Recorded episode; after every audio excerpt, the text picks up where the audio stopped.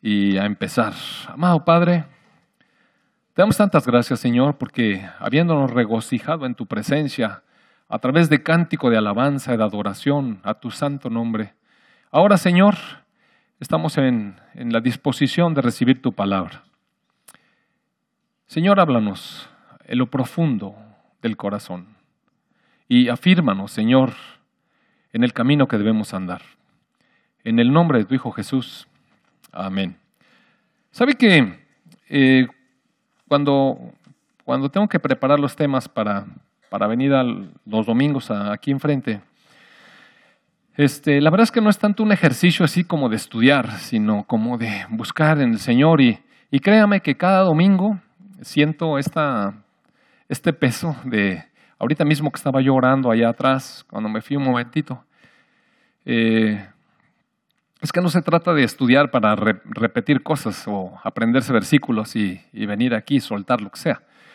Eh, es mucha responsabilidad hablarle al pueblo elegido de Dios, al pueblo separado de Dios, preparado en el Espíritu, de cosas que uno quiere, pues no se trata de que yo venga a decirles aquí lo que se me antoja, sino que verdaderamente que el Espíritu nos hable, que, que haya un mensaje para todos, no es un hombre hablándole a otras personas, sino, sino el Espíritu hablándonos a todos. Y yo mismo debo ser ministrado con esto, porque es un mensaje, amados hermanos, de, eternidad, un, mensaje espiritual, un mensaje que no puede venir de la mente de los hombres, que no puede nacer del corazón, del deseo de un, de un humano.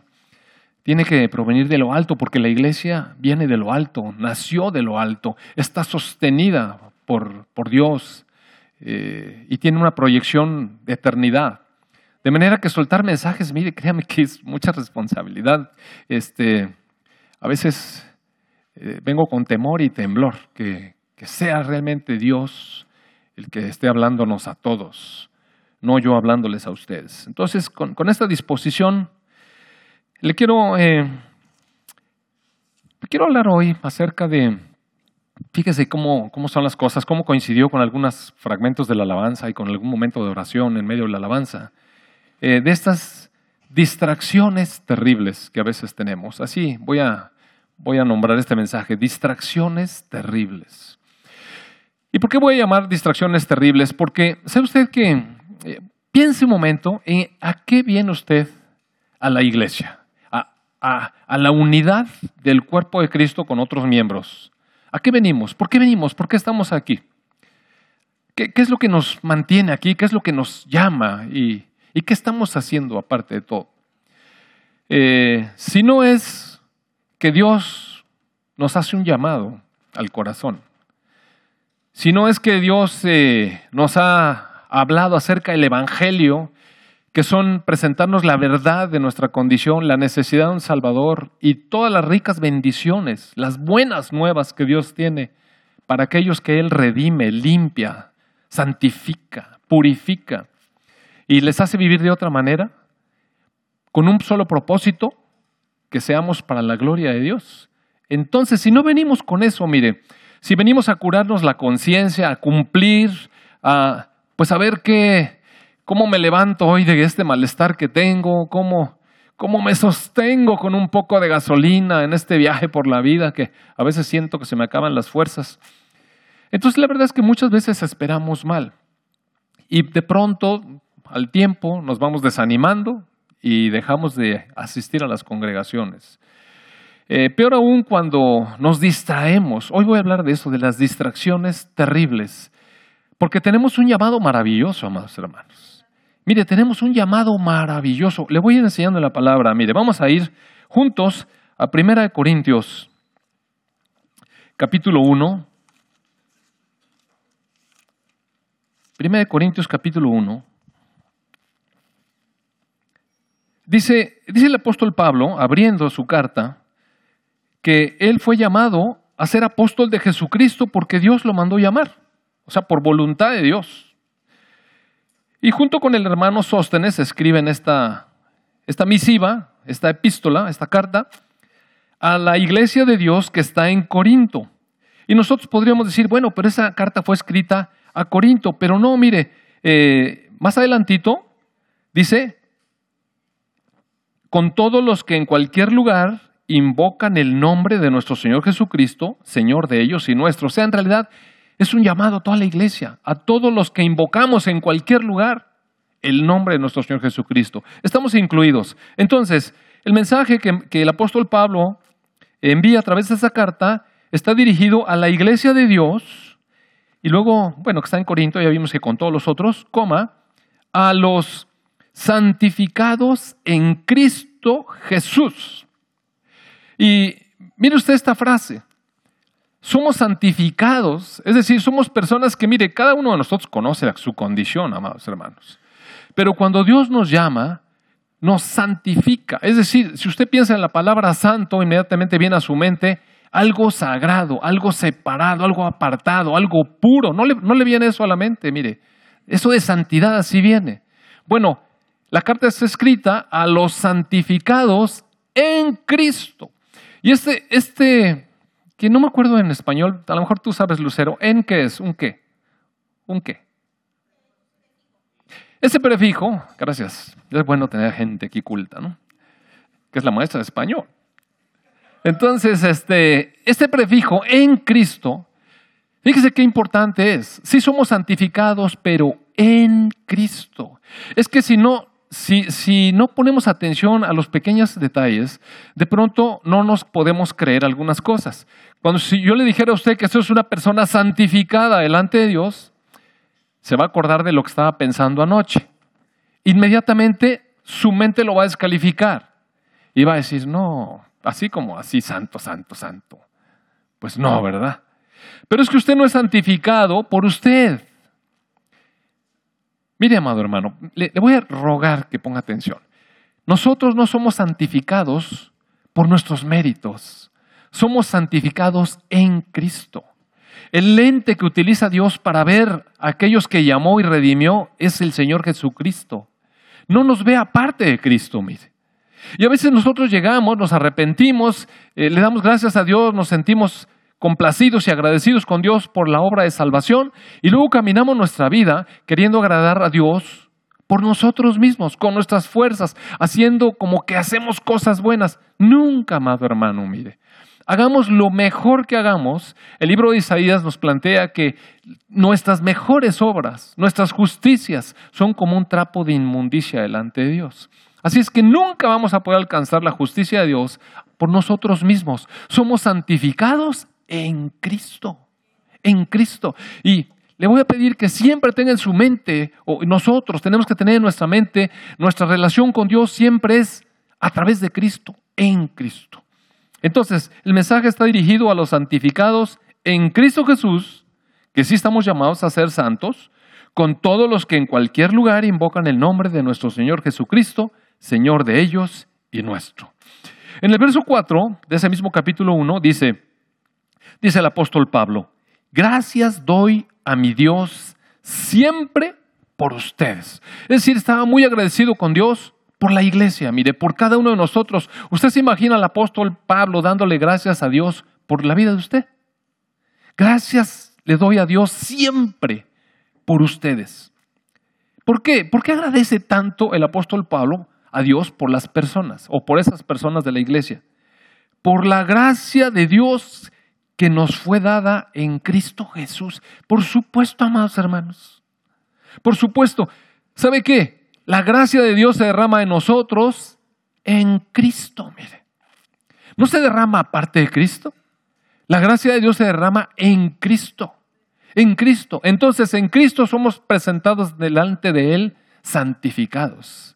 Y la gracia de Dios llega a nuestra vida a través de que estamos en Cristo en Cristo. Ahorita una canción decía, eh, aunque no soy algo así como, no soy muy justo, no me acuerdo cómo decía, no tengo nada que darte o algo así, eh, pero me das tu gracia pues por eso, precisamente, porque no alcanzamos, es que viene la gracia. Si fuéramos suficientes, no necesitaríamos gracia.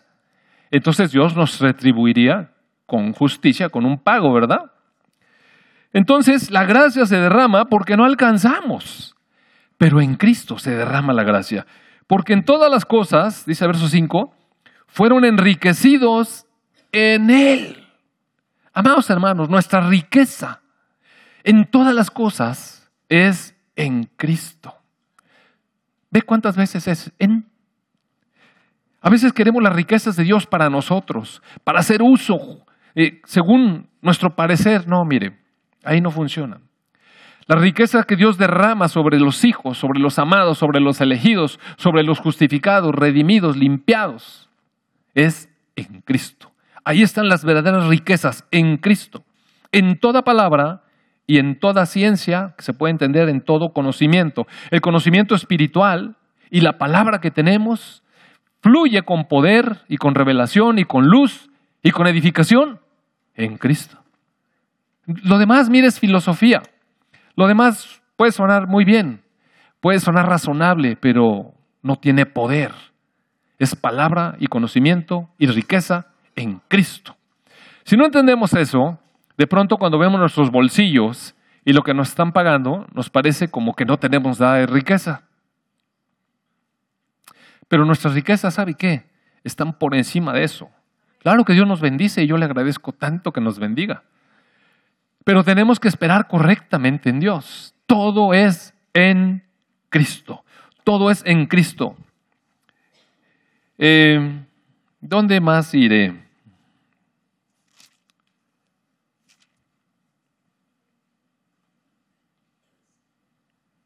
¿Dos será?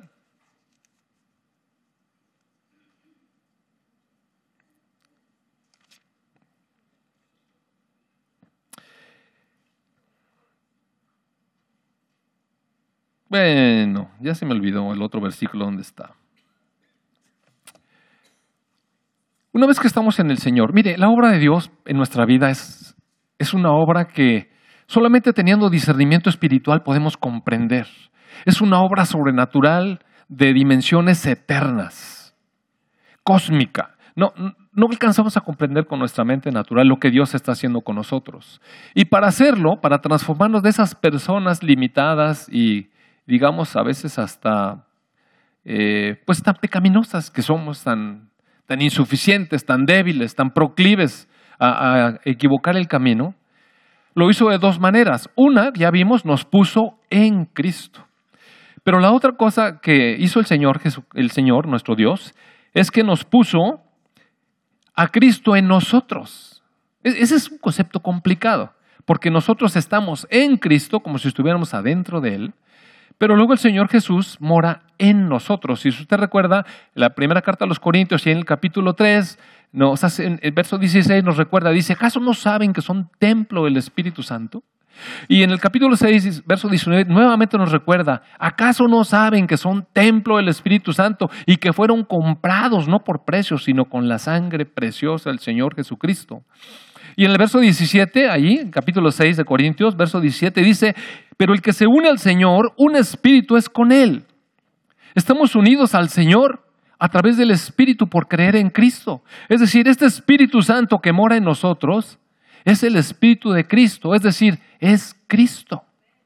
¿Por qué? Porque mire, si, nosotros hubiéramos estado cuando el Señor Jesucristo estaba presente, algunos de nosotros nos parecería, oye, qué maravilloso, qué maravilloso hubiera sido poder ver al Señor Jesús cara a cara, tocarle, sentirlo, hablar con Él, no le hubiera gustado como persona.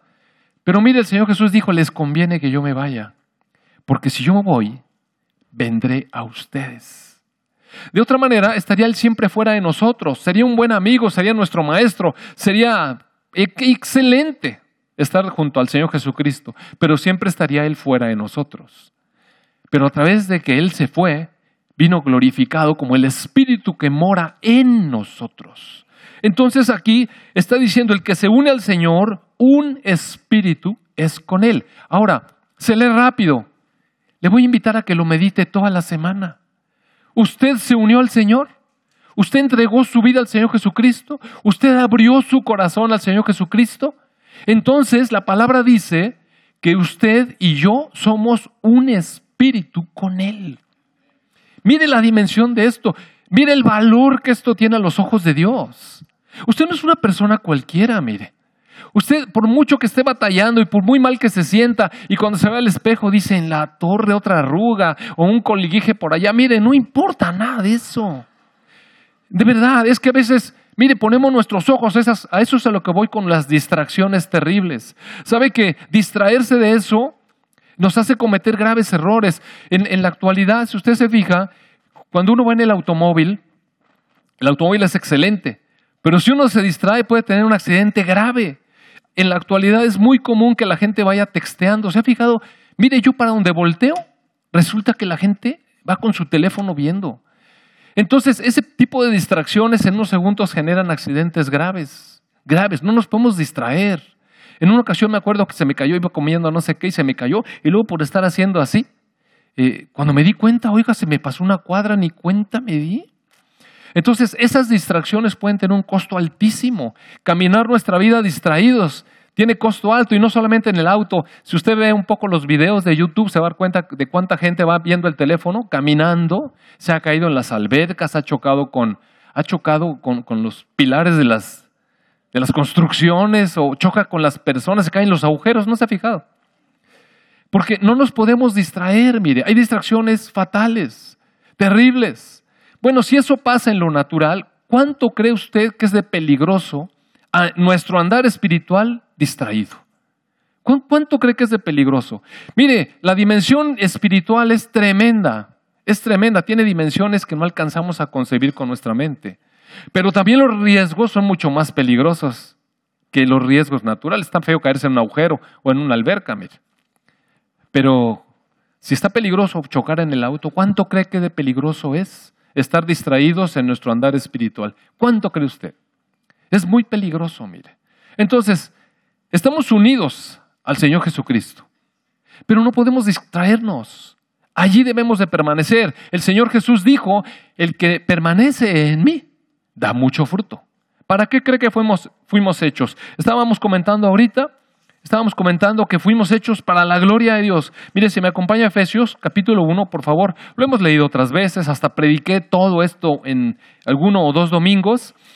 Dice en el verso 3 del capítulo 1 de Efesios, bendito sea el Dios y Padre de nuestro Señor Jesucristo. Así nosotros alabamos. Bendito sea el Dios y Padre de nuestro Señor Jesucristo, que nos bendijo con toda bendición espiritual en los lugares celestiales en Cristo. Nuestra bendición tiene que ver con nuestra posición en Cristo. Y eso ya fue hecho, todo eso está en pasado.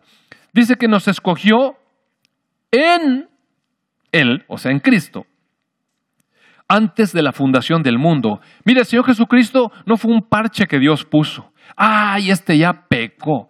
Ahora, ¿qué vamos a hacer? ¿Cómo le vamos a componer? Lo puse en el huerto, le di todo y ya la regó.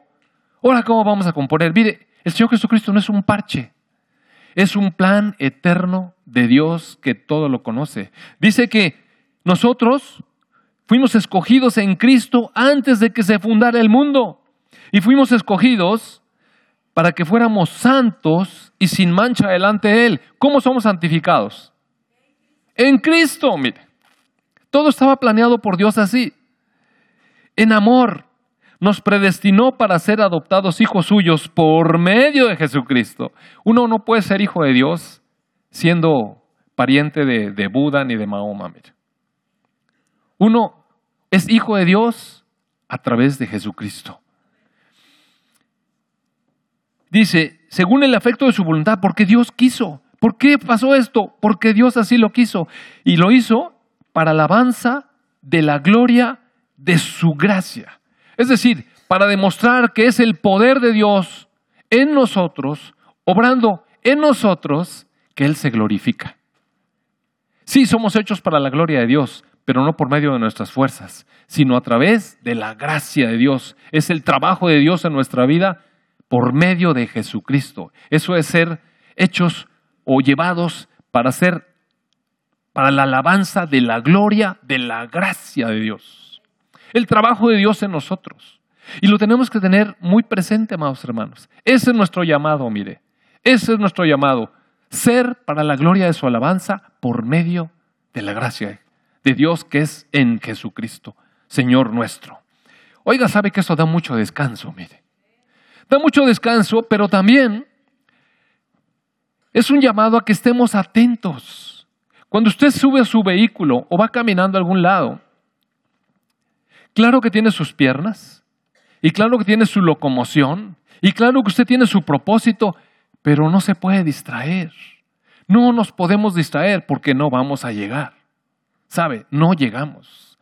Tenemos que estar atentos. Sí tenemos todo eso, pero tenemos que estar atentos. Ahora, el Señor ha derramado riquezas, ha derramado poder, ha derramado conocimiento, ha derramado su espíritu, ha derramado su presencia, nos ha unido al Señor Jesucristo en el espíritu. No podemos estar distraídos, mire, porque el mundo espiritual tiene sus riesgos. El mundo espiritual tiene riesgos. Entonces, a esto fuimos llamados. A esto fuimos llamados. Y el Señor Jesús entonces vive, vive en nosotros. ¿Sabe usted dónde vive? Es verdad que somos templo del Espíritu Santo. Pero ¿dónde vive Dios en nosotros? ¿Dónde? La palabra dice que vive en el hombre interior. Es decir, tenemos que saber que estamos compuestos como de diferentes capas. Está el, hombre exterior, lo natural que somos afuera. Mire, la escritura al hombre exterior le llama el hombre natural. Es lo que nos brota, pues. Es lo que somos. Es lo que la gente ve de nosotros. El hombre natural, el hombre exterior. Este que Pablo en algún momento dado dice, según mi hombre exterior me voy desgastando. Pues claro, oiga, las desveladas, el trabajo, los partos, el cuidado de los niños, el mal comer o el bien comer, las malpasadas. ¿Usted cree que no nos, no nos desgastan? La edad nos desgasta. Nosotros nos vamos viendo en el espejo y vamos viendo cómo nos vamos desgastando. Y, pero según el hombre interior, dice Pablo, en el hombre interior me renuevo día con día. Entonces, en la capa exterior sí nos vamos desgastando. Ah, pero en el hombre interior nos vamos fortaleciendo, vamos creciendo. ¿En qué? En la gracia, en el conocimiento de Dios, en esta comunión de su presencia en medio de nosotros, en verdaderamente disfrutar del trabajo que Dios está llevando a cabo con nosotros. A veces tiene que tratar con nuestro hombre exterior, porque a veces somos muy bañaditos, mire. Según el hombre exterior, nos andamos poniendo pómulos, luego parecemos pelotas aquí. Según el hombre exterior, nos quitamos las arrugas y luego parecemos una, una cosa de plástico. ¿Se ha, visto, visto una Barbie, verdad? ¿Le ha visto sonreír? O sea, es, es, un plástico. Y así vamos haciendo esas, ese tipo de arreglos afuera. Al principio a lo mejor se nos queda bien, pero luego pasa el tiempo y como el hombre exterior se va deteriorando, luego unos coligeros por todos lados, oiga, qué horrible, parece una cortina, ¿no? Entonces, el hombre exterior es lo que se ve, la actuación incluso, el impulso de nuestra alma. Mire, nuestra alma se refleja mucho hacia afuera en el hombre exterior. Porque nuestra alma, antes de llegar a Cristo, está tremendamente influida por la carne. Este, eh, digamos,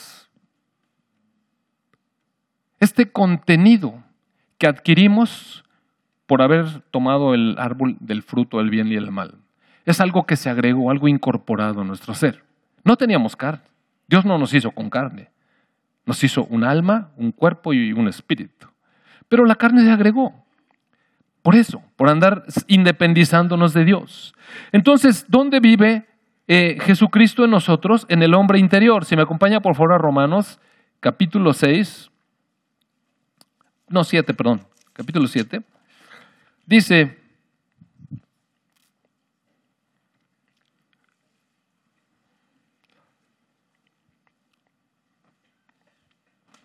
qué bonito, ¿verdad? Que hoy no, encuentro ninguna cita. Eh, allí, allí en algún lado, capítulo 7. Ah, aquí está el verso 22. Dice, dice el verso 21, queriendo yo hacer el bien, encuentro esta ley, dice el apóstol Pablo. El mal está en mí. Esa es la carne, mire. Encuentro esta ley. Pues hay algo malo dentro de mí. Porque según el hombre interior, donde habita Cristo, yo me deleito en la ley de Dios. Pero veo otra ley en mis miembros, o sea, en mi cuerpo hay algo que no está bien. Lo externo, la parte externa de mí, se revela contra la ley de mi mente y me lleva cautivo a esa ley del pecado que está en mí. Qué miserable soy, dice el apóstol Pablo. ¿Quién me puede librar de este cuerpo de muerte? Y cuando entra en esa situación de, yo no quiero ser así, Hace muchos años, cuando empezamos a ir a, la iglesia cristiana, nuestros hijos estaban pues chiquititos y bueno, pasaron, luego fueron creciendo.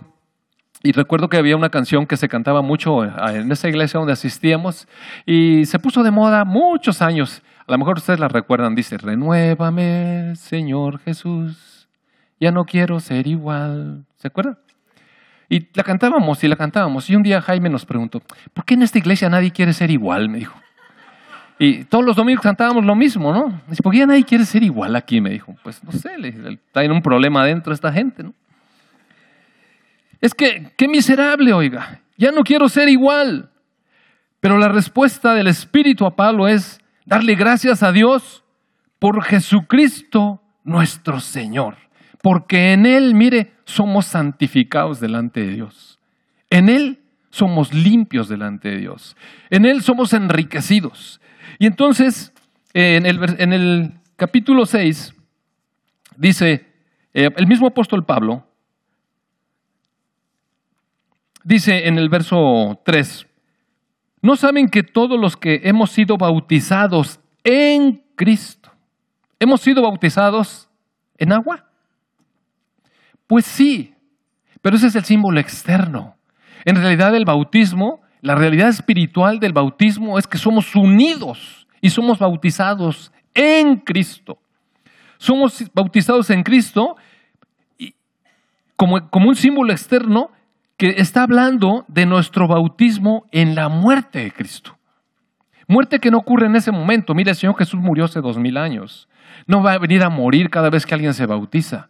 Pero nosotros reconocemos a través de un simbolismo externo y nos identificamos con esa muerte del Señor Jesucristo. ¿Y por qué es importante identificarse con la muerte de Cristo? Porque así nos damos cuenta que somos sepultados juntamente con Él para muerte por el bautismo. Así que, así, a fin de que, como Cristo resucitó de los muertos para la gloria del Padre, así también nosotros nos levantamos del bautismo en vida nueva, amados hermanos. Sí, somos unos cuando llegamos a la iglesia. Somos unos antes de conocer a Cristo. Pero una vez que nosotros entendemos nuestra situación, nuestra necesidad, nuestra miseria, y tomamos, tomamos la palabra de nuestro Dios donde dice que Él nos perdona y nos limpia cuando aceptamos a Jesucristo en nuestro corazón, cuando le entregamos nuestra vida, cuando lo reconocemos como nuestro Salvador. Entonces automáticamente algo pasa. Nos levantamos, Dios nos transforma, pone el Espíritu de Cristo en nosotros, nos une con su Espíritu, habita en nosotros y nos da una nueva vida. Una vida que no teníamos, mire. Nacimos del Espíritu, es algo que no teníamos. Teníamos vida en la carne, teníamos vida natural, pero esta vida espiritual viene en ese momento cuando nos identificamos con el Señor. Qué importante es, por lo tanto, bautizarnos. Porque estamos diciéndole al mundo, yo decido ya no vivir más como vivía. Me identifico con la muerte de Cristo, entro en la sepultura, me levanto como una nueva persona. Qué importante, ¿verdad? Qué importante. Qué importante. Entonces, Aquí nos está diciendo qué es lo que ha pasado en nosotros. El Señor Jesús entra a vivir en nosotros, en nuestro corazón. Eh,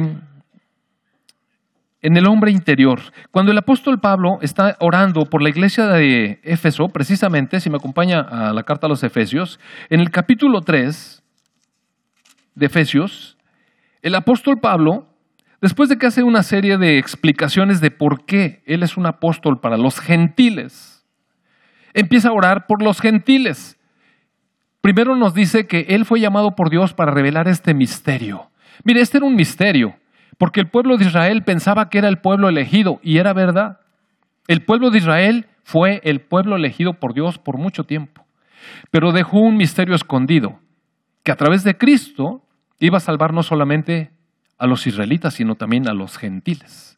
Entonces, Pablo explica eso, que el misterio de Dios es que la salvación va a alcanzar también a los gentiles, y a eso él fue enviado, a mostrar a Cristo a los gentiles. Entonces, después de que explica todo eso en el capítulo, primera parte del capítulo 3, dice en el verso 14, Por esta causa, por esto, porque, porque como Él está explicando el misterio de Dios para los gentiles, doblo mis rodillas ante el Padre de nuestro Señor Jesucristo, de quien toma nombre toda familia en los cielos y en la tierra, y empieza a orar por la iglesia, es decir, por, por estos que, han sido renovados, para que les dé, conforme a las riquezas de su gloria, que sean fortalecidos con poder en el hombre interior por su espíritu. Eh, mire esto, necesitamos ser fortalecidos en nuestro interior por el espíritu. Eh, porque sabe una cosa, de pronto la parte externa de nuestro cuerpo, amados hermanos, claudica. Mire, vamos avanzando en el tiempo, tenemos un accidente y nos quebramos una pierna o, o nos vamos haciendo viejos y nos vamos siendo cansados o, o nacimos con algún defecto físico, lo que sea, pero nuestro cuerpo no da el ancho. De pronto ya no da el ancho. Y a medida que, va pasando el tiempo, pues nuestro cuerpo lo, lo, sufre. Y a medida que vamos teniendo contacto con las personas y a medida que nos relacionamos, si bien es cierto que somos edificados, mire un bebé es edificado desde muy pequeño. Un bebé es tomado por su madre, por su padre, lo abrazan, le dan de, de comer, le hacen sentir amado y, lo están apoyando en todo porque queremos que se pueda sentar, luego queremos que aprenda a aplaudir. ¿De acuerdo usted esos tiempos? Y cuando el niño de pronto le hace, ¡wow! Nos estamos volviendo locos, mire, ya, ya aplaude, ¡wow! Pero no, eso nos llena de gozo y vamos edificando su vida. Y el niño va siendo fortalecido, animado a, a continuar, después se levanta y cuando se cae, rápidamente vamos por él, lo sobamos, lo levantamos, lloramos a veces un poco con él, nos angustiamos. ¿Recuerda usted la primera vez que se le cayó su niño? ¿Recuerda? Oiga, qué horrible, ¿verdad? Yo me acuerdo que una vez llegué al hospital en la noche y me dice mi esposa, ¿qué crees? Masud ya se para. Le dije, ¿en serio? Sí. Y pues es que yo entiendo, si le dicen que ya se para, ¿qué entiende usted? Pues que se para, ¿no? Que lo pongo y que lo suelto y dices, ¡ah! Que se da un trancazo. Y dijo ella, no, pero agarrado. Digo, hombre, pues mire, se pegó horrible y, lloró. Claro que yo me sentí de la patada, ¿verdad? Y mi esposa también. Y el niño estaba llore y llore y nosotros también llore y llore. y se siente uno mal, pero vamos edificando su vida, lo animamos. Hijito, y, vamos. Se va sintiendo amado y se va sintiendo importante. Qué importante, ¿verdad? Que nos sintamos. Pero mire, después empieza a tener roces con los compañeros, estos pequeños pinguitos que son tan pequeñitos, pero bien llenos de esa maldad que está diciendo aquí, y empiezan a hablar cosas destructivas, empiezan a dañar su personalidad, empiezan a, a lastimar, porque este rollito del bullying no creo que apareció en esta generación. Pues yo me acuerdo cuando era niño. Eh, o sea, lastiman. Los mismos compañeros son crueles. Y si uno tenía un pequeño defecto por ahí, ya le ponían el orejón, o le ponían el, el bembas, o yo qué sé, lo que sea. Todo. No, no uno tener algo porque ya le ponían un apodo. Entonces se empieza a lastimar. Y nuestra alma empieza a sufrir heridas y necesitamos aprender a resolverlas. La mayoría de nosotros no tenemos la capacidad para resolver eso. Y mire, vamos caminando ya de una manera media deformada. Y si encima de todo ya la situación en la familia se pone tensa, etcétera, ¿cómo cree que llegamos cuando somos disque adultos? ¿Cómo cree que llegamos a un matrimonio? ¿Cómo cree que llegamos de preparados para vivir la vida conyugal con otra persona? ¿Sabe cómo llegamos? Llegamos las más de las veces con la expectativa de que todo lo que me duele y todo lo que necesito, la otra persona me lo va a dar. O sea, llegamos con una conducta de expectativa egoísta. Yo necesito que tú, es que tú eres la mujer que de mis sueños porque tú me vas a ayudar. En eso consiste este enfoque del varón. El varón no debe llegar a que su esposa le ayude. Eh, si bien es la ayuda idónea, pero no esperar eso, sino aportar.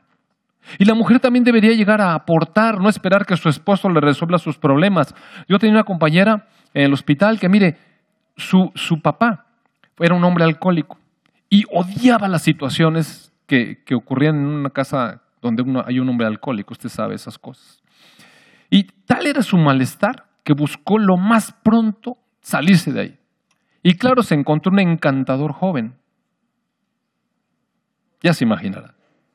Se casaron rápido, jóvenes. Y el joven era alcohólico. Y ahora padece esa situación. Entonces, a veces pensamos que la persona con la que nos vamos a casar nos va a sacar el buey de la barranca. No, mire, eh, eh, llegamos mal porque no estamos preparados. Ninguno de nosotros llega preparado sin Cristo. Pero en Cristo es otra cosa. En Cristo y con la palabra y con la instrucción de Dios y con el Espíritu en nosotros, porque somos un espíritu en Él. Mire, un joven puede ser otra cosa para su casa, déjame decirle. Puede ser otra cosa, debe ser otra cosa. Debe ser otra cosa. debe ser un varón que marque el rumbo para su casa. Y la mujer debe ser eh, la esposa idónea. ¿Sabe para qué? No para que nos llevemos bien. Mira, ay, qué matrimonio tan lindo. Ay, qué lindos, qué bien se llevan. Para gloria de Dios. Nos llevamos bien para gloria de Dios para que cuando nos pregunten, bueno, ¿y ustedes cómo le hacen? No, mire, si no hubiera sido por el Señor. Le hacemos gracias a que estamos en Cristo, porque esa es la verdad, amados. Esa es la verdad. Esa es una verdad. Entonces, el apóstol le está diciendo aquí que le da gracias a Dios, dobla sus rodillas y ora al Padre para que nos dé, conforme a sus riquezas en gloria, ser fortalecidos con poder en ese hombre interior por su espíritu. Y luego mire lo que, lo que añade. Para que habite Cristo por la fe en sus corazones, a fin de que arraigados y cimentados en amor, sean plenamente capaces de comprender con todos los santos el reino de los cielos, la anchura, la longitud, la profundidad y la altura. A eso estamos llamados. ¿Ve usted la dimensión espiritual qué grande es? Comprender toda la altura, la profundidad, la anchura y, y la longitud. ¿Quién puede, mire? El conocimiento que Dios trae. Y Pablo ora por eso, para que tengamos eso. Entonces dice que Cristo habita por la fe en nuestros corazones, ya nos queda claro. ¿Dónde habita Cristo? En nuestro corazón. Nuestro corazón es el hombre interior. Le voy a hacer una anatomía espiritual del corazón. Mire, el corazón obviamente no se trata de este músculo. El corazón que habla la escritura es un órgano espiritual. Es un órgano espiritual que en realidad se tradujo como corazón, pero la palabra hebrea original significa los riñones, o, al menos lo, entendían como los riñones, que yo creo que ni sabían bien qué eran los riñones. Le llamaban los lomos, pues, la parte de la fuerza. Eh, mejor traducido sería las entrañas lo profundo del ser. A unos que he escuchado por ahí un dicho que dice, es que este es de mala entraña. ¿Se han oído eso, verdad? Son personas que tienen tan lastimado su, su ser interior que después actúan con maldad. ¿Sabe usted que acabo de leer ahorita, hace unos días, un artículo que, salió reportado sobre el cerebro? Y resulta que un grupo de investigadores con unas técnicas muy avanzadas han podido encontrar cómo las conexiones cerebrales, las conexiones cerebrales de las personas que actúan con maldad, de las personas que son erráticas en su vida, son diferentes de las conexiones cerebrales de las personas que actúan con bondad y, con propósito y que son personas productivas. O sea, esas conexiones cerebrales. Le quiero decir algo, cuando nosotros nacemos, un bebé que acaba de nacer, ese recién nacido que usted ve ahí, que, no sabe hacer nada, tiene 100 mil millones de neuronas adentro de su cerebro. 100 mil millones de neuronas. Mire, piense cuánto es 100 mil millones de neuronas. Eso es el contenido de estrellas dentro de una galaxia. 100 mil millones de neuronas. Y entonces, ¿por qué no sabe hacer nada? Y no piensa nada. Porque esas, porque esas neuronas están todas como aisladas, como, como cada uno de ustedes en su silla. Y el proceso de aprendizaje consiste en que esas neuronas van, extendiendo una especie de ramitas que se tocan unas con otros, como en un follaje de un árbol, y donde se tocan las ramitas, se establecen conexiones de aprendizaje. Por ejemplo, si usted se fija a un bebé, no le tiene miedo casi a nada. Usted le puede poner una araña, una cucaracha, una víbora y no le da miedo. Hasta que le pica. Hasta que lo lastima. Y cuando, cuando establece ese, digamos, estímulo nocivo, el niño llora.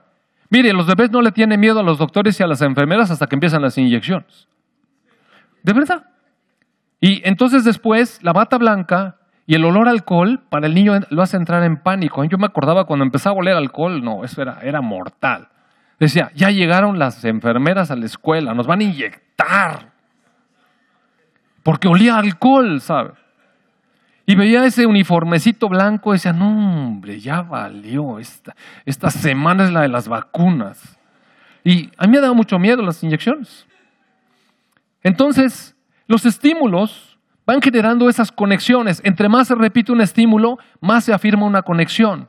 Por eso, entre más fuerte es una emoción o, una experiencia, se afirma de tal manera que después cuesta mucho trabajo olvidarla. Las personas que trabajan en la guerra o que tuvieron un accidente que fue muy intensa la emoción, no se les olvida.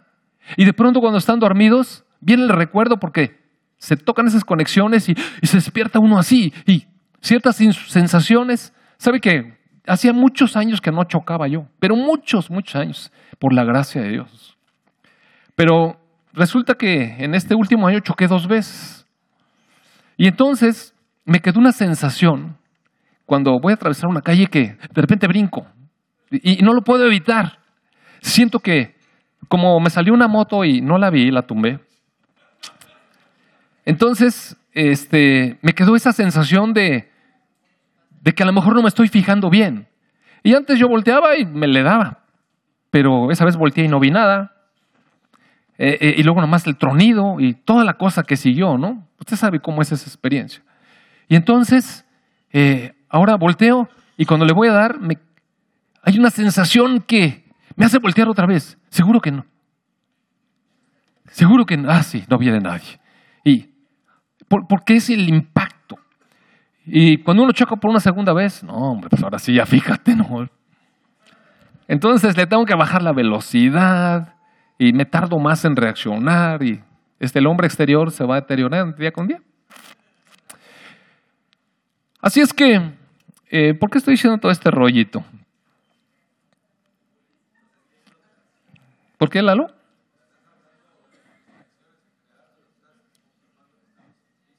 Estamos en Cristo. Ah, eh, Cristo vive en nuestro... Ah, estoy diciendo la anatomía del corazón. Entonces, eh, miren, el corazón, este órgano interno, esta cosa profunda, esta cosa profunda, eh, está compuesto, desde luego, por nuestra alma. Ahí es donde radican nuestras emociones. De ahí brotan nuestros pensamientos. El Señor Jesucristo dijo, mire, de dentro del hombre, de los pensamientos, del corazón del hombre, es donde brotan los malos pensamientos, los adulterios, las fornicaciones, los hurtos, los robos, las maledicencias. Eso viene de adentro. Porque ahí adentro está nuestra alma con nuestra carne. Y ahí adentro también hay otro órgano que se llama conciencia. Mire, este órgano que se llama conciencia, en psiquiatría, hace años cuando yo estudié psiquiatría, no sé si todavía se, se llame así, se le llamaba el super yo. O sea, esta cosa de la carne, que nosotros le decimos la carne, se decían el yo, el ego, ¿no? El yo. Pero había un órgano que no se puede describir cómo es porque nadie sabe dónde está. Pero Dios sí sabe.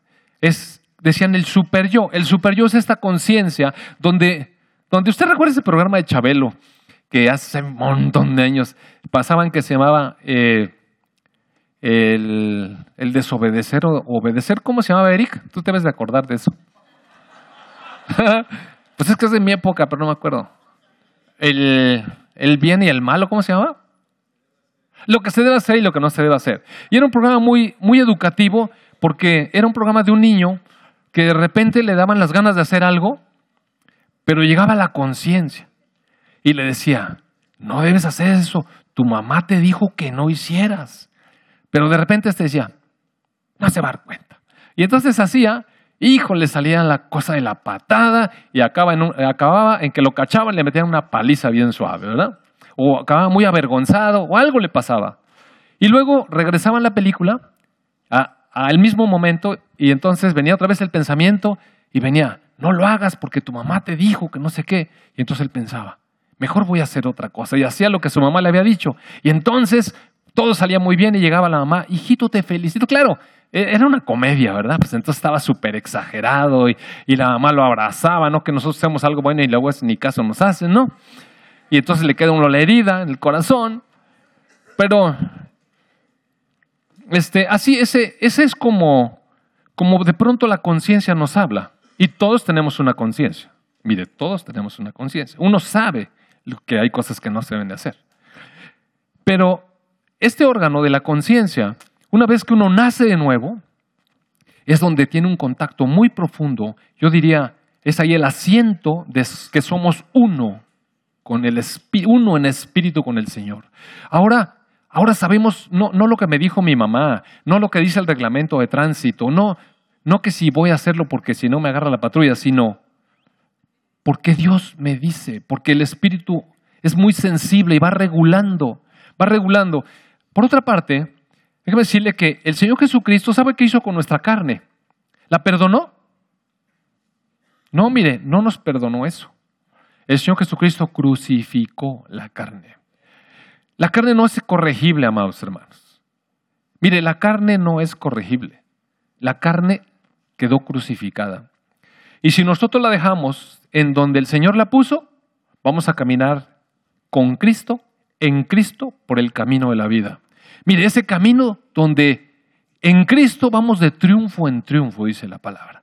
Vamos de triunfo en triunfo en Cristo. El Señor Jesús, ahí en el capítulo 15 de, Juan, dice, si permanecen en mí, si, a ver, mejor no me vaya a equivocar, porque lo quiero leer exactamente como está. Juan 15. Permanezcan en mí, dice. A ver. Miren, el verso 3 está muy padrísimo porque dice, ya ustedes están limpios por la palabra que les he hablado. ¿No le parece maravilloso? La palabra hablada a nuestra vida de parte del Señor Jesucristo nos limpia. Estamos santificados ante Dios en Cristo. Él nos limpió. Permanezcan, ahora sí, ya están limpios, están santificados, han sido enriquecidos, van de triunfo en triunfo porque están en Cristo. ¿Verdad? Así nos dice la palabra. Ahora, dice el Señor Jesús, ahora permanezcan en mí y yo en ustedes. Así como un pámpano no puede llevar fruta por sí mismo, es decir, si uno arranca la rama ya no hay fruta. Si no permanece en la vid, no hay fruto. Así ustedes tampoco, si no permanecen en mí. En el verso 6 dice, el que en mí no permanece será echado fuera como un pámpano y se va a secar y lo van a recoger y va a ser echado en el fuego y arde. Mire las implicaciones de las distracciones espirituales. Mire, amado hermano, estamos en Cristo, estamos en esta nueva dimensión. El Señor Jesús dice, ahora permanezcan en mí. ¿Cómo fue que fuimos puestos en Cristo? Por Dios. Dios nos puso ahí. Ahora hay una responsabilidad para el creyente, permanecer en. El Señor Jesús dice, ahora permanezcan en mí. Porque si permanecen en mí va a haber fruto. Ese fruto no lo damos nosotros, mire, somos solamente el canal, una rama. La, la rama no da frutos, da frutos el árbol. Fluye la savia a través de la rama y la expresa el fruto a través de la rama, pero ese fruto es del árbol, no es el fruto de la rama. Arranque la rama y esa rama no va a tener fruto. Va a seguir teniendo fruto el árbol a través de las ramas que queden implantadas en el árbol. Entonces, el Señor Jesús dice que si no permanecemos en Él, si no permanecemos, nos secamos. Mire, este es uno de los errores de las, perdón, de las distracciones que más afectan nuestra vida. Y ahorita ya me voy a bajar de allá de lo sobrenatural y esto. Mire, esto es muy importante. Cuando nosotros no permanecemos en Cristo, nos secamos. Y sabe una cosa, decíamos la vez pasada que estuvimos hablando sobre el camino, ese camino está protegido, mire. En Cristo nada nos puede hacer daño. Yo se los he dicho muchas veces. Hemos sido sentados con Cristo en los lugares celestiales. Cristo está por encima de toda potestad y dominio y sobre toda autoridad. Y nosotros estamos en Él y todas las cosas fueron puestas por Dios por abajo de los pies del Señor Jesucristo. ¿Cómo cree usted que el diablo va a tocar un creyente que permanece en Cristo? Imposible, mire. Imposible. En Cristo. El problema es que nos distraemos. El apóstol Pedro, Pedro en su primera carta, mire si me acompaña por favor ahí rápido, primera carta de Pedro, en el capítulo 2, verso 9, primero nos dice quiénes somos y cuál es nuestro lugar y posición. Dice, mas ustedes son linaje escogido. Ustedes son un real sacerdocio. Ustedes son una nación santa. Son un pueblo adquirido por Dios para anunciar las virtudes de aquel que les llamó de las tinieblas a su luz admirable. Todo esto tiene que ver con el mundo espiritual, mire. Ustedes, que en otro tiempo no eran pueblo, pero ahora son pueblo de Dios. En otro tiempo no habían alcanzado misericordia, pero ahora han alcanzado misericordia. Somos algo especial. Entonces, en el verso 11, inmediatamente dice Pedro, amados, les ruego, ¿a quién? A todos estos que están llamados de las tinieblas a la luz, a todos estos que son la nación santa y los sacerdotes reales, a estos, amados, les ruego como extranjeros y peregrinos que se abstengan de los deseos carnales que batallan contra el alma. Y mire, ahí tenemos que estar alertas. Ahí dice, ustedes absténganse. A veces oramos, Señor, ayúdame en esta debilidad. No, no, no. Mire, Dios nos puso en Cristo triunfantes. Dios nos puso en Cristo victoriosos. Somos fortalecidos con poder por el Espíritu en Cristo. Entonces, ¿por qué a veces seguimos teniendo tantas debilidades? ¿Por qué cree? Porque nos distraemos con las cosas de la carne que batallan contra el alma, amados hermanos. A la carne se le tiene que mantener en su, lugar. Y su lugar es la cruz, mire. La carne se tiene que mantener en su lugar y su lugar es la cruz. No quiere decir que nosotros tengamos que vivir crucificados. Mire, Dios no nos, no nos hizo para que nos la pasemos lamentando en una cruz gritando. Lo que debe permanecer en la cruz es la carne. Nosotros podemos disfrutar de la presencia de Dios y de nuestra permanencia en Cristo victoriosa, amados hermanos. Podemos caminar en la vida, ¿sabe qué? Llenos de gozo, de alegría, de paz y de gratitud porque estamos en Cristo. Pero en cuanto nosotros nos salimos de Cristo, mire, el enemigo, allí mismo en Pedro, ahí mismo Pedro dice que el enemigo, en verso, verso digo, capítulo 5 de Pedro, dice, humíllense pues, capítulo 5, verso 6. Humíllense pues bajo la poderosa mano de Dios para que Él, o sea, Dios nos exalte en su momento. Hay un momento para ser exaltado. Echen toda su ansiedad sobre Él, porque Él tiene cuidado de ustedes. Es decir, el apóstol reconoce que hay una ansiedad en las personas. A veces queremos cosas, esperamos cosas, tememos cosas, o sea, de temor. Tenemos, tenemos temor de que nos pasen cosas y eso va generando ansiedad. ¿Cuántos de nosotros no hemos temido, por ejemplo, que de repente nos quiten el trabajo? O que de repente nos roben tal cosa. O de repente un hijo eh, que anda en una fiesta le pase algo. No hemos tenido eso, nos va generando ansiedad. Mire, la vida a la que estamos expuestos nos genera ansiedad. Y el apóstol Pablo lo reconoce. Dice, pero echen esa ansiedad sobre Él. ¿Por qué? Porque Él tiene cuidado de ustedes. Mejor sean sobrios. O sea, no estemos distraídos con el teléfono, no estemos distraídos con, nuestras emociones, porque sabe una cosa, si nos distraemos, estén atentos, cuidando, velando, o sea, despiertos con los ojos donde deben estar, porque su adversario, el diablo, como un león rugiente, anda alrededor buscando a quien devorar. A eso hay que resistir firmes, mire. Firmes. ¿Firmes dónde? En Cristo, amados hermanos. ¿Firmes dónde? En Cristo, no es con nuestra fuerza. Mire, le voy a decir, nosotros contra el diablo perdemos. Le quiero decir, perdemos. Esto es una revelación que Dios me dio cuando yo tenía unos 15 años. Y, y recuerdo que estaba parado, solo, ante una inmensidad que parecía un mar, así como si estuviera en la orilla de una playa. Y de pronto se empezó a poner todo oscuro, como, como cuando se despierta una tormenta, y se levantó una ola, así que tsunami es poco, mire. E, era una cosa que se levantaba así, un mundo de tinieblas. Y yo me acuerdo que empequeñecía ante esa cosa que crecía, como, como una gran ola gigantesquísima. Casi parecía un universo que se venía sobre mí. Y yo recuerdo que, mire, ¿sabe qué podía hacer? Nada, mire. no podía correr, no, nada más me entumecí del miedo. Y, y cuando la cosa esa me estaba cubriendo, esa cosa negra, que, que nada más me acuerdo que cerré los ojos y pues ni pensé nada, nomás tenía muchísimo miedo. De pronto, un resplandor de luz empezó a, a, ocurrir de atrás. Y mucha luz, así, pero mucha luz. No tenía nada que ver conmigo, mire, yo no estaba haciendo absolutamente nada. Esa luz fue absorbiendo, empujando, haciendo desaparecer las tinieblas hasta que, como, como una oleada mucho mayor que las tinieblas, me, me cubrió de atrás hacia adelante. Yo no entendí nada de ese sueño, pero nunca, jamás se me olvidó, nunca. Ahora me doy cuenta cómo, cómo el Señor me reveló que Él me iba a cubrir, que Él me iba a rescatar. Mire, yo no hice nada. La verdad es que yo no hice nada. Y así es, amados hermanos.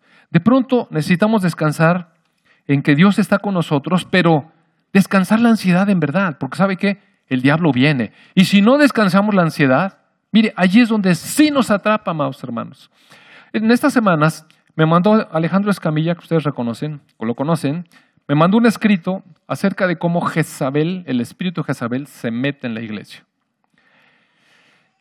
Y lo estuve leyendo y considerando seriamente cómo podía abordar el tema con la iglesia, con ustedes.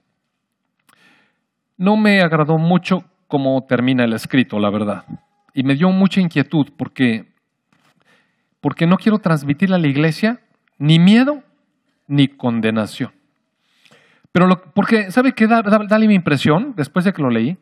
Como que el creyente puede ser poseído por un espíritu. Y casi, casi que hay que exorcizarlo para que se le salga y cosas así. Y no es así. Otra vez insisto. En Cristo el enemigo no nos puede tocar. Pero cuando nos distraemos, mire, cuando nos distraemos porque presentamos nuestra alma a sus vociferaciones, dice que está rugiendo afuera. Y sí, sí ruge, mire. Sí ruge y eventualmente atrapa nuestra atención. Y una vez que atrapa nuestra atención, así como la atrapa la atención el teléfono cuando vamos manejando, o no sé, cosas así. Cuando atrapa nuestra atención, nos distraemos y eventualmente nos salimos de Cristo. Y allí sí nos pega, mire. Es cuando una persona nos dijo algo que nos lastimó. Mire, le voy a poner un ejemplo. Fuimos eh, la semana pasada, usted recuerda, a un retiro de, de intimidad del matrimonio y estuvo extraordinario, buenísimo, buenísimo.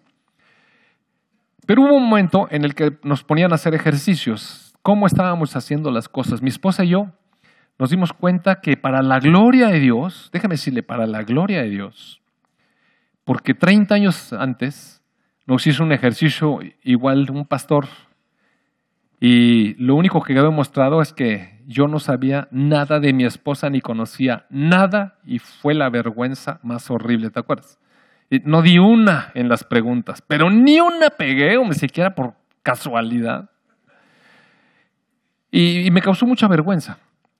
Pero para la gloria de Dios, ahora en este ejercicio, mi esposa y yo después de 30 años y en el Señor, nos dimos cuenta cómo, cómo hemos caminado ya con una afinidad eh, hemos logrado engrasar la maquinaria. Y gracias a Dios, porque eso no lucía posible, mira. Tan diferentes que somos, ¿no? ¿Y por qué estoy diciéndole esto? Porque qué?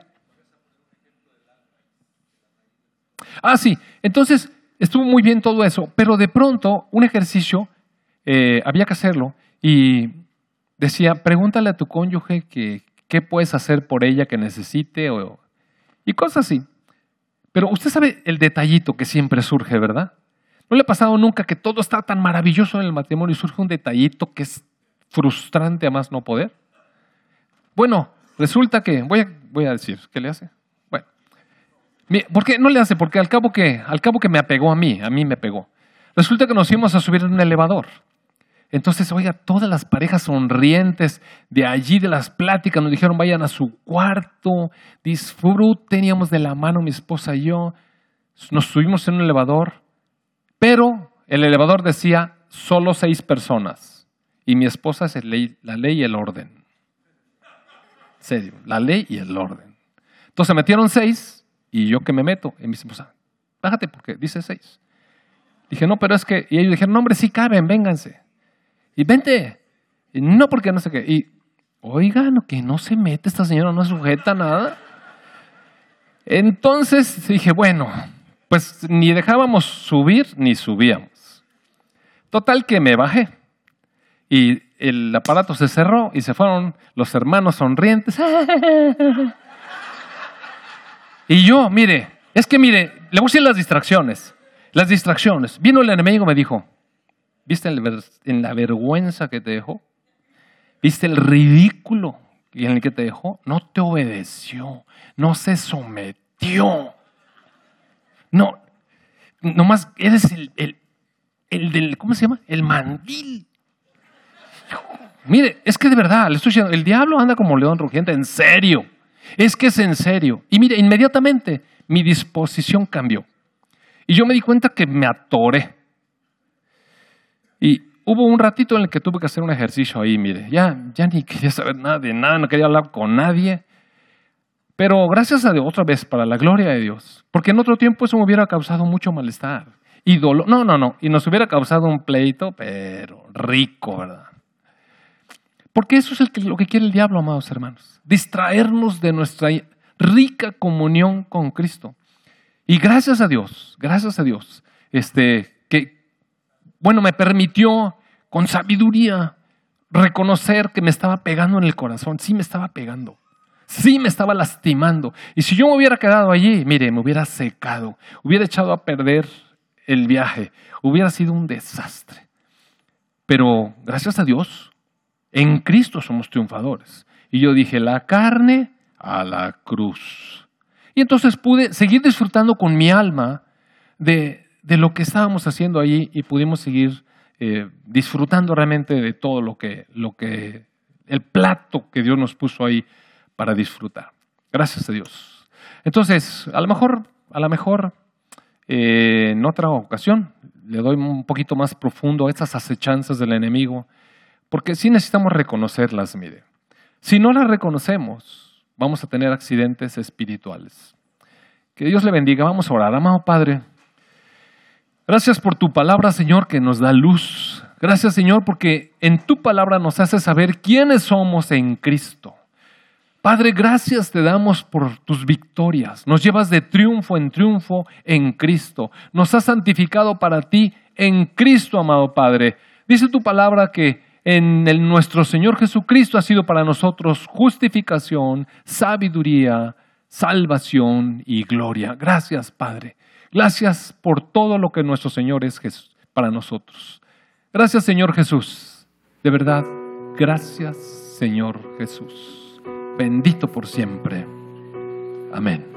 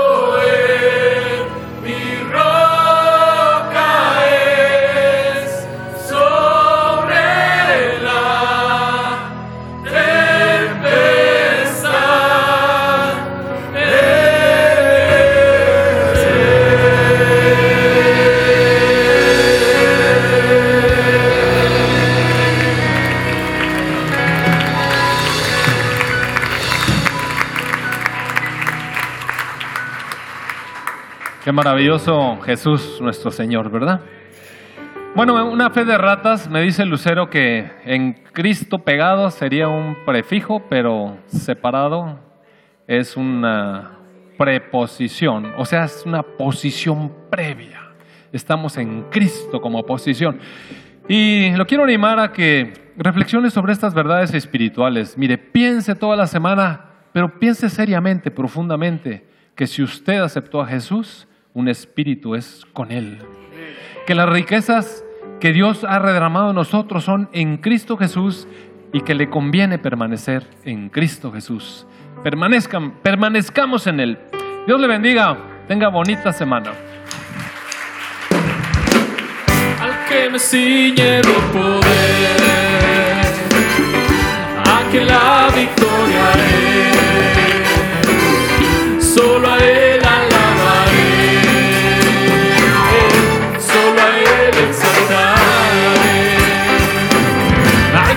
see